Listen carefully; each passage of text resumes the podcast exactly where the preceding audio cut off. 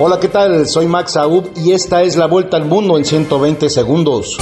Tropas rusas lanzaron un amplio ataque sobre Ucrania mientras Vladimir Putin restaba importancia a las sanciones y condenas internacionales y advertía a otros países que cualquier intento de intervención tendría consecuencias que nunca han sido vistas. Más de 40 soldados ucranianos y una decena de civiles murieron en las primeras horas de la invasión.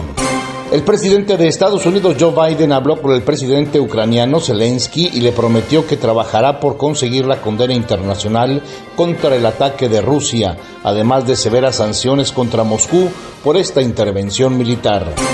La Organización Mundial de la Salud reportó en su informe semanal sobre el avance de la pandemia del coronavirus que los casos nuevos en el mundo disminuyeron un 21% la semana pasada, por lo que se cumple la tercera semana consecutiva en que la cifra ha descendido.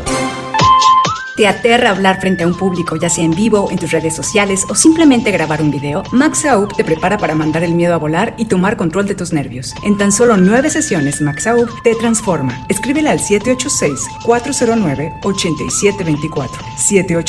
786-409-8724.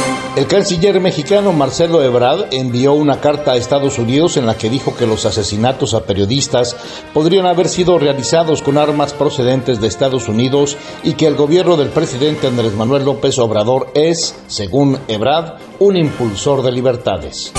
El gobierno de Nicaragua retiró las credenciales a Alfredo Rangel Suárez como embajador de Colombia en Managua, alegando que se inmiscuyó ofensivamente en los asuntos internos del país. Al mismo tiempo, el gobierno colombiano pidió a su representante retirarse del país en rechazo a que Daniel Ortega calificó a Colombia como un narcoestado.